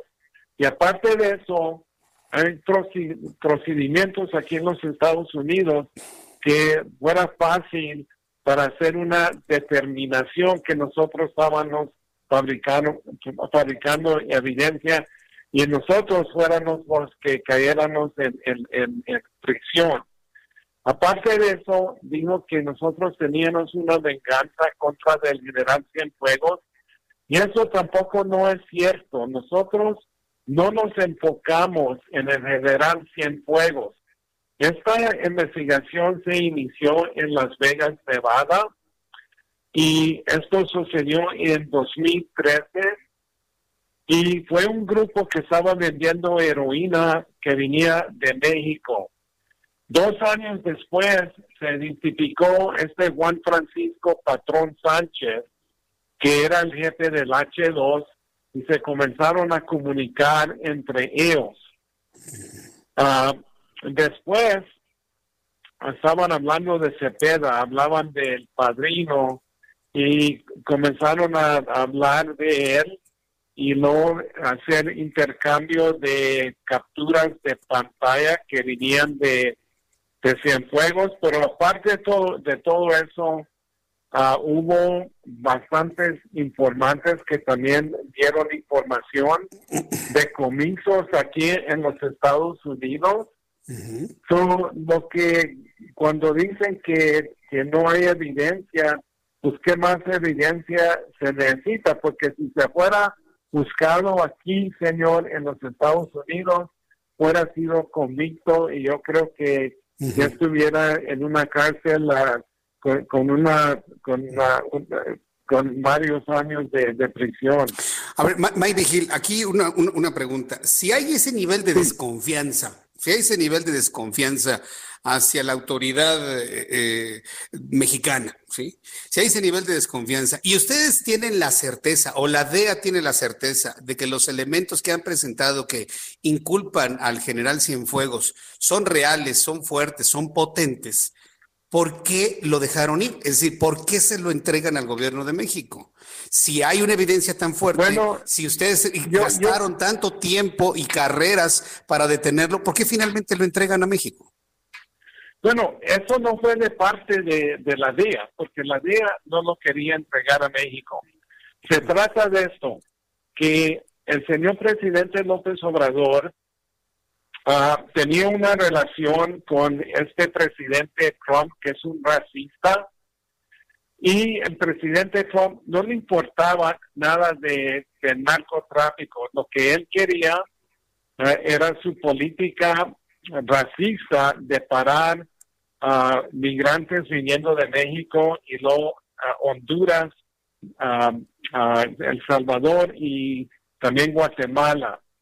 Y, el, presidente López Obrador desvió bastantes elementos de las fuerzas de seguridad para parar las caravanas que venían por México a los Estados Unidos y por eso el presidente Trump te garantizo que él hizo un regalo al, al, presidente López Obrador y entregó al, al, al general Cienfuegos.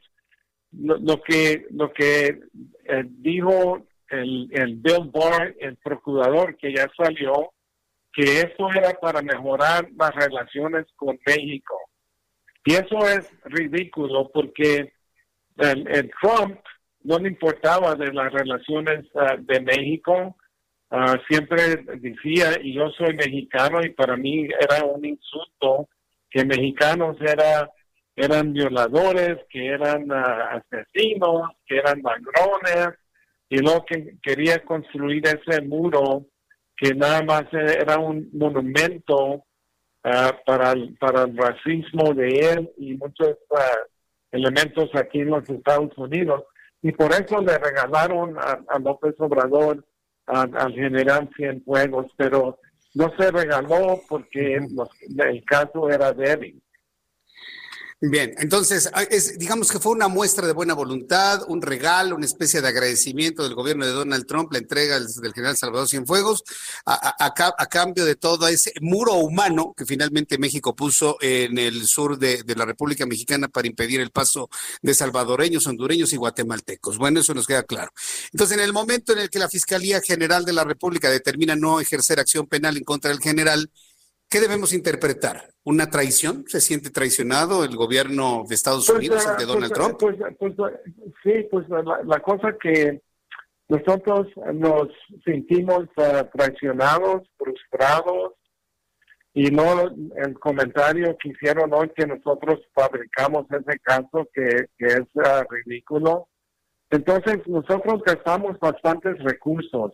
Ah, hubo esfuerzo de muchos elementos de la DEA y se desarrolló este caso por muchos años y no para que se regresara el general a México y ahora está totalmente libre. Solo que, ¿qué quiere decir eso? Eso para mí es impunidad y se habla, el, bueno, habló el presidente que quería eliminar la corrupción, pero con el caso de Cienfuegos, eso para nosotros nos, dice al contrario. Vaya, pues el asunto es, es, grave y nos puede preocupar a nosotros como mexicanos, sobre todo porque este asunto enfría la relación México-Estados Unidos, pero sobre todo puede tener sus efectos desde el ámbito comercial. ¿Cuáles pueden ser los alcances de una situación como esta? ¿Y a qué se refiere el Departamento de Justicia de los Estados Unidos de reservarse el derecho de volver a detener al general Cienfuegos? ¿Podrían inclusive hasta entrar a territorio nacional para ejercer esa detención? ¿Cómo lo ve usted, Mike Vigil? Bueno, se trata de esto, que sí tienen, la, sí existe la posibilidad que pueden ah, ah, reintegrar los cargos contra de Cienfuegos, pero yo creo que eso va a ser muy difícil, señor, por esto, mm. que ahora el general Cienfuegos ya está enterado del caso que tiene en su contra aquí en los Estados Unidos. Nunca va a venir a los Estados Unidos. Pues y luego la segunda parte, el, el, gobierno mexicano nunca lo va a extraditar, solo que él está totalmente seguro en, en México, pero como usted estaba hablando de la colaboración y los acuerdos bilaterales, mira, nosotros estamos dispuestos de todas maneras de trabajar con México, porque si no trabajamos, conjuntamente los únicos ganadores van a ser los carteles de México. Y eso se va a traducir en más violencia en la República Mexicana y más drogas aquí en los Estados Unidos. Ahora, ¿cuál va a ser desde su punto de vista Mike Vigil? Estoy conversando con Mike Vigil, ex eh, director de operaciones de la DEA. ¿Cuál va a ser desde su punto de vista la, actitud de Joe Biden, cómo va a tomar eh, en sus manos esto, sobre todo tomando en cuenta que parece que no hay una muy buena relación entre Biden y el presidente mexicano Andrés Manuel López Obrador. Desde su punto de vista, ¿cómo se va a dialogar y a dirimir este asunto con el nuevo gobierno estadounidense? Bueno, para mí el, presidente Biden ah, es una persona que conoce las relaciones exteriores. Él conoce uh, mucho de, México y yo no, voy a decir que existen malas relaciones entre él y, el presidente López Obrador.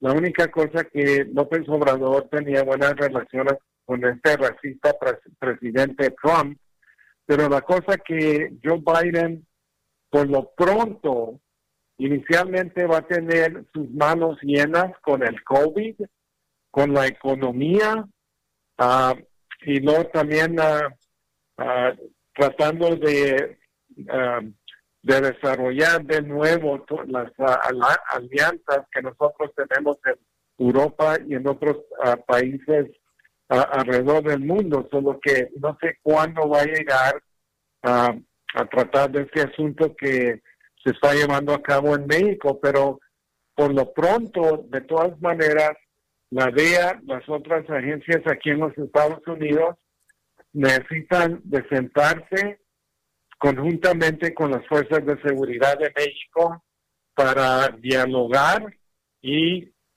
para, para hacer entender a todos que necesitamos de trabajar y hacer un intercambio de información. Bien. Pues eh, vamos a ver qué pasa. ¿eh? Yo sinceramente dudo mucho que puedan detener nuevamente a Salvador Cienfuegos, eh, tomando en cuenta lo que usted nos ha dicho, que la evidencia que ustedes tienen o que tiene la DEA es lo suficientemente fuerte como para volverlo a detener. ¿Usted qué piensa? Bueno, sí, es, suficiente ah, fuerte para, para juzgarlo o procesarlo aquí en los Estados Unidos pero nunca va a suceder porque él nunca va a salir de México aquí y aparte de eso, pues ya, ya sabemos bien que el gobierno mexicano no, no lo va a extraditar, solo que la probabilidad de lo que, que lo vamos a procesar de nuevo es uh, como 2%. Mm.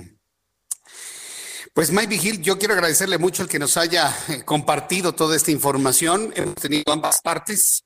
Tuvimos a nuestro analista que nos habló sobre el, eh, las 750 fojas que, eh, que contempla el documento de la, dado a conocer por la Secretaría de Relaciones Exteriores, donde hemos conocido sobre estas llamadas telefónicas, en donde ustedes dicen que uno es eh, Salvador Cienfuegos, el otro dice que era un narcotraficante haciéndose pasar por Cepeda y con eso se argumentó que era Cienfuegos. Bueno, es, es un asunto que yo creo que requiere una, una nueva investigación. ¿Usted qué me dice de eso? Se, trata de esto, que nosotros aquí en los Estados Unidos no vamos a hacer una acusación formal contra de una persona que no está 100% identificada. Eso no hacemos aquí en los Estados Unidos.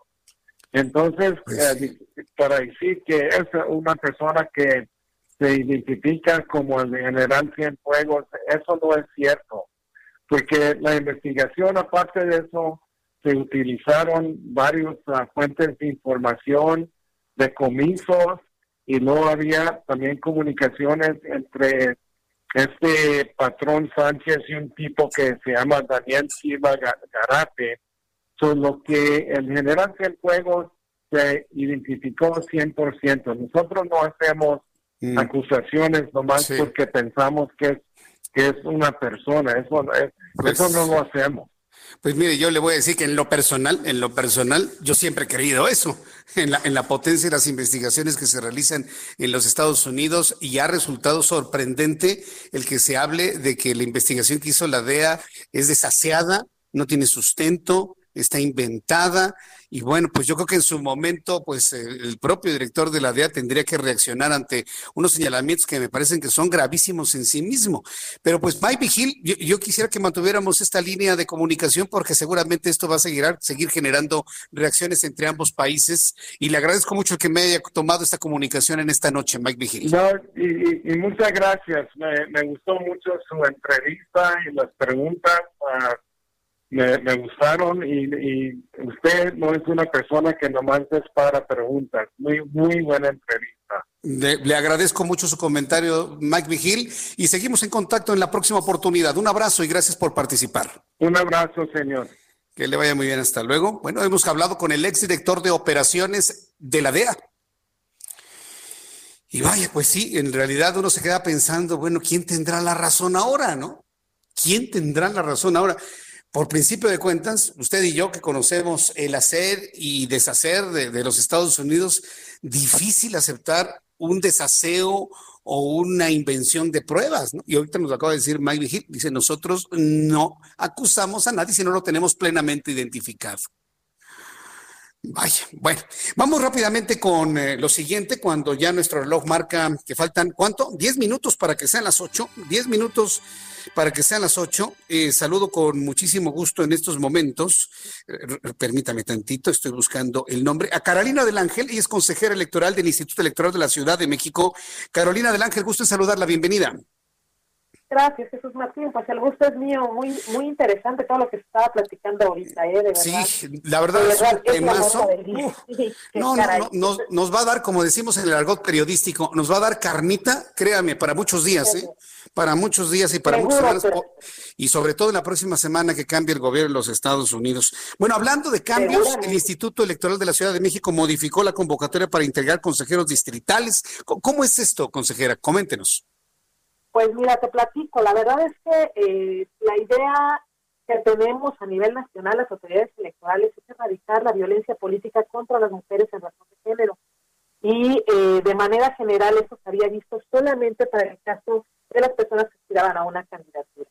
Hay una resolución de la Sala Regional del Tribunal Electoral de la Federación que nos dice al Instituto Electoral de la Ciudad de México que esto además se tiene que ver en toda la función pública. Entonces, a partir de eso, las personas que aspiren a ser consejeras y consejeros distritales en, la Ciudad de México deberán acreditar que no cuentan con, que no, no han sido sancionadas por un tema de violencia de género, que no tienen una deuda alimentaria o que no son personas violentadoras sexuales. Es un gran paso porque eh, de esta manera estaríamos garantizando que la función electoral esté libre de personas violentadoras de la Bien, ahora, el, público en general, ¿cómo puede conocer a profundidad esto? ¿Ya, ya, ¿Ya está publicado? ¿Ya está debidamente en conocimiento? ¿A través de qué página o cómo es esto, consejera? Sí, el acuerdo que aprobó el Consejo General, como todos los acuerdos, están publicados en la página de Internet. Eh, pero aquí es importante también que sepan y que la, la, cultura de la denuncia es indispensable. Las personas firman una, una carta bajo proceso de decir verdad el Instituto Electoral de la Ciudad de México, con los medios que tiene, revisa que esta carta sea verídica, que esta carta no, no, no incurra en una falsedad, pero pues también a veces escapa a, las cuestiones. El tema de la violencia contra las mujeres es tan íntimo que a veces puede escapar a la, a, la luz pública. Entonces, pues también, si alguien sabe que denuncien, que denuncien y, y que nos hagan saber si alguna persona que es consejera distrital, consejero distrital, tiene alguna de estas. Entonces, la información como acuerdo está pública en la página del instituto y ahí mismo podrían hacernos llegar. Bien, pues eh, consejera, yo le agradezco mucho eh, el que nos haya tomado la llamada telefónica en estos breves minutos. Mantenemos la puerta abierta con el Instituto Electoral de la Ciudad de México y nos saludaremos en una oportunidad futura. Yo quiero agradecerle mucho y también le aprecio en sus comentarios con el tema que estábamos abordando unos minutos antes de su llamada telefónica. Muchas gracias, consejera. Al contrario, muchísimas gracias. Estamos aquí listísima para hablar de cualquier tema del proceso electoral. Encantada de la. Correcto, así lo, así lo haremos. Gracias, consejera. Hasta pronto. Gracias. Hasta luego. Que le vaya muy bien. Hasta luego. Hemos hablado con la consejera Carolina del Ángel, consejera electoral del Instituto Electoral de la Ciudad de México. Vaya, se me quedaron varias cosas en el tintero. Este, luego a veces como que dos horas no nos alcanzan, pero bueno, hemos prácticamente llegado al final de nuestro programa el día de hoy. Quiero decirle, la próxima semana va a ser una semana en la cual usted por ningún motivo puede perderse nuestro programa de noticias, porque vamos a estar en la semana del cambio de poder en los Estados Unidos. Entonces, todo esto a la luz de lo que hará Donald Trump, a la luz del impeachment, a la luz del golf de, Donald Trump, el enfriamiento de la relación de México y Estados Unidos por el tema Cienfuegos, créame que va a estar generando información muy importante paralela al COVID-19. Hoy hablamos menos de COVID-19 porque había otros asuntos, pero lamentablemente el COVID sigue siendo noticia principal y transversal a todos los asuntos que nos ocupan el día de hoy. Vea usted, 21.366 contagiados en 24 horas y son datos de la Secretaría de Salud. La misma Secretaría de Salud que dirige el señor que dice que ya esto está acabando. No es cierto, señor Alcocer. Ya nos cansamos de que nos estén ahí apapachando. Ya, ya, ya estuvo bueno. Mejor asumimos las realidades y nos ponemos todos juntos a tratar de bajar este ritmo de contagios. 21.366 contagiados, 1.106 muertos más 8.64% de letalidad en nuestro país. A nombre de este gran equipo de profesionales de la información, me despido en esta tarde. Lo espero el próximo lunes en punto de las 6 de la tarde. Y si la prueba COVID es negativa, nos vemos a las 2 por el 10 el próximo lunes. Soy Jesús Martín Mendoza por su atención. Gracias y que tenga usted muy buenas noches. Esto fue las noticias de la tarde con Jesús Martín Mendoza. Heraldo Radio. Ever catch yourself eating the same flavorless dinner three days in a row? Dreaming of something better? Well, HelloFresh is your guilt-free dream come true, baby. It's me, Kiki Palmer. Let's wake up those taste buds with hot, juicy pecan-crusted chicken or garlic butter shrimp scampi. Mm. Hello Fresh. Stop dreaming of all the delicious possibilities and dig in at HelloFresh.com. Let's get this dinner party started.